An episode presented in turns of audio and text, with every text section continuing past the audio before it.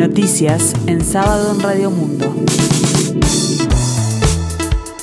Informa Gustavo Pérez de Rueta. En este sábado 22 de julio de 2023, el tiempo se presenta templado aquí en el sur y área metropolitana, cielo nuboso, 24 grados la temperatura, 68% el índice de humedad. A primera hora del próximo lunes se retomarán las excavaciones en el batallón 14 en busca de restos de detenidos desaparecidos, en el mismo lugar donde se habían paralizado luego del hallazgo del 6 de junio. En tanto, los últimos restos encontrados, aunque no pudieron ser identificados, está descartado que pertenezcan a María Claudia García de Gelman o Elena Quinteros. La coordinadora del Grupo de Investigación en Antropología Forense, Alicia Luciardo, dijo en Fiscalía que las pruebas genéticas recabadas hasta el momento sobre los restos hallados el 6 de junio en el Batallón 14 no son suficientes para determinar la identidad del cuerpo. Las comparaciones no han arrojado ninguna coincidencia estadísticamente significativa y por lo tanto concluyente en términos de identificación, indicó. Tenemos que seguir trabajando, agregó al explicar que los datos fueron cotejados con el banco de datos genéticos del equipo argentino de antropología forense con el que se trabaja para la identificación de detenidos desaparecidos.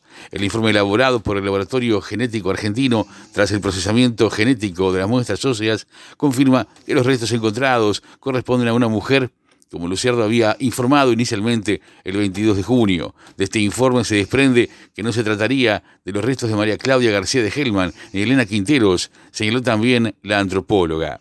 La fiscal Silvia Porteiro Bello confirmó la incautación de un nuevo celular por el caso Moravito y la detección de tres nuevos traslados del narco González Valencia apuntó contra la policía y el Ministerio del Interior por obstaculizar la investigación. Es muy difícil que el propio organismo que tiene que proporcionar la información sea el mismo, cuyos miembros están siendo investigados, advirtió la fiscal. Una empresa espió para la CIA distintas reuniones del expresidente de Ecuador, Rafael Correa, con exmandatarios de Argentina, Brasil y Uruguay. El ejecutor fue David Morales, titular de la compañía española UC Global, que también controló a Julian Assange y guardaba en la sede de la empresa imágenes privadas de un diplomático ecuatoriano. El juez de la Audiencia Nacional de España, Santiago Pedraz, investiga desde hace tres años a Morales por distintos delitos. El espía es dueño de UC Global, una empresa informática y había sido contratado por el expresidente de Ecuador, Rafael Correa, para tareas en la embajada de su país en Londres, cuando estaba allí refugiado Julian Assange, requerido por la justicia de Estados Unidos. El juez Pedraz tiene elementos para probar que Morales habría espiado para la CIA, la Agencia Federal de Inteligencia de los Estados Unidos, las reuniones que en 2018 Correa mantuvo con los expresidentes de Argentina, Brasil y Uruguay, Cristina Fernández de Kirchner, Luis Ignacio Lula da Silva, Dilma Rousseff y José Mujica.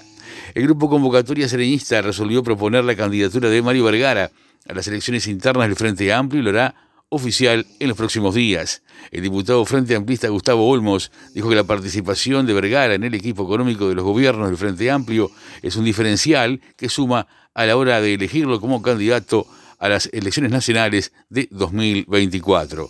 El Instituto Uruguayo de Meteorología emitió un aviso por vientos sostenidos de componente norte con rachas fuertes que están afectando todo el territorio nacional en un evento climático que está teniendo lugar desde la tarde de ayer y se extenderá hasta la noche de este sábado. Este evento está acompañado de un aumento de las temperaturas hasta este sábado 22, señala Inumet, según el pronóstico publicado en el sitio del instituto hasta hoy se esperan rachas de hasta 60 kilómetros por hora, aunque advierten que pueden ser ocasionalmente superiores.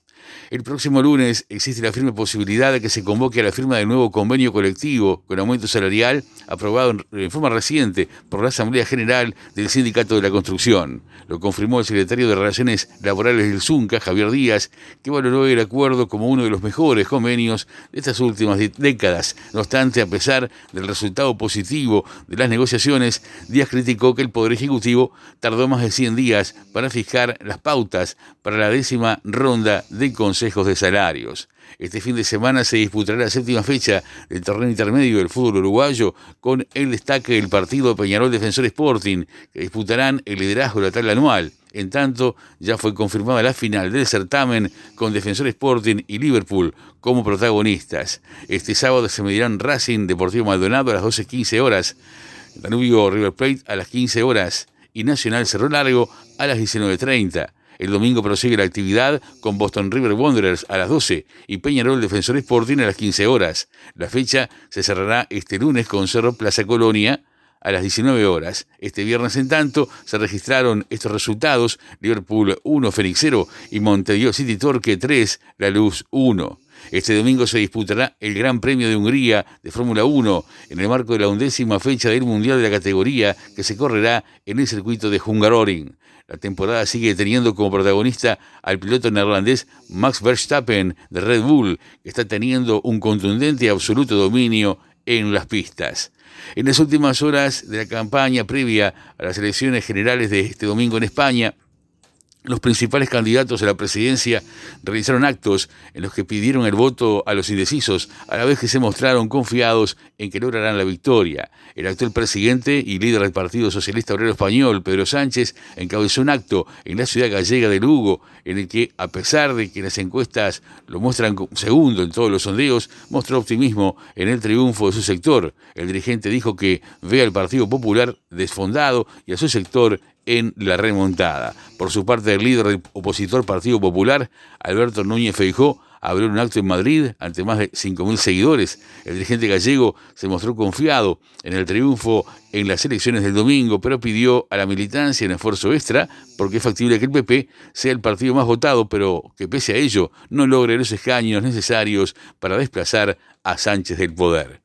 Tiempo templado aquí en el sur y área metropolitana, cielo nuboso, 24 grados la temperatura, 68% el índice de humedad. La máxima esperada para hoy, 26 grados. Más noticias en sábado, en 60 minutos.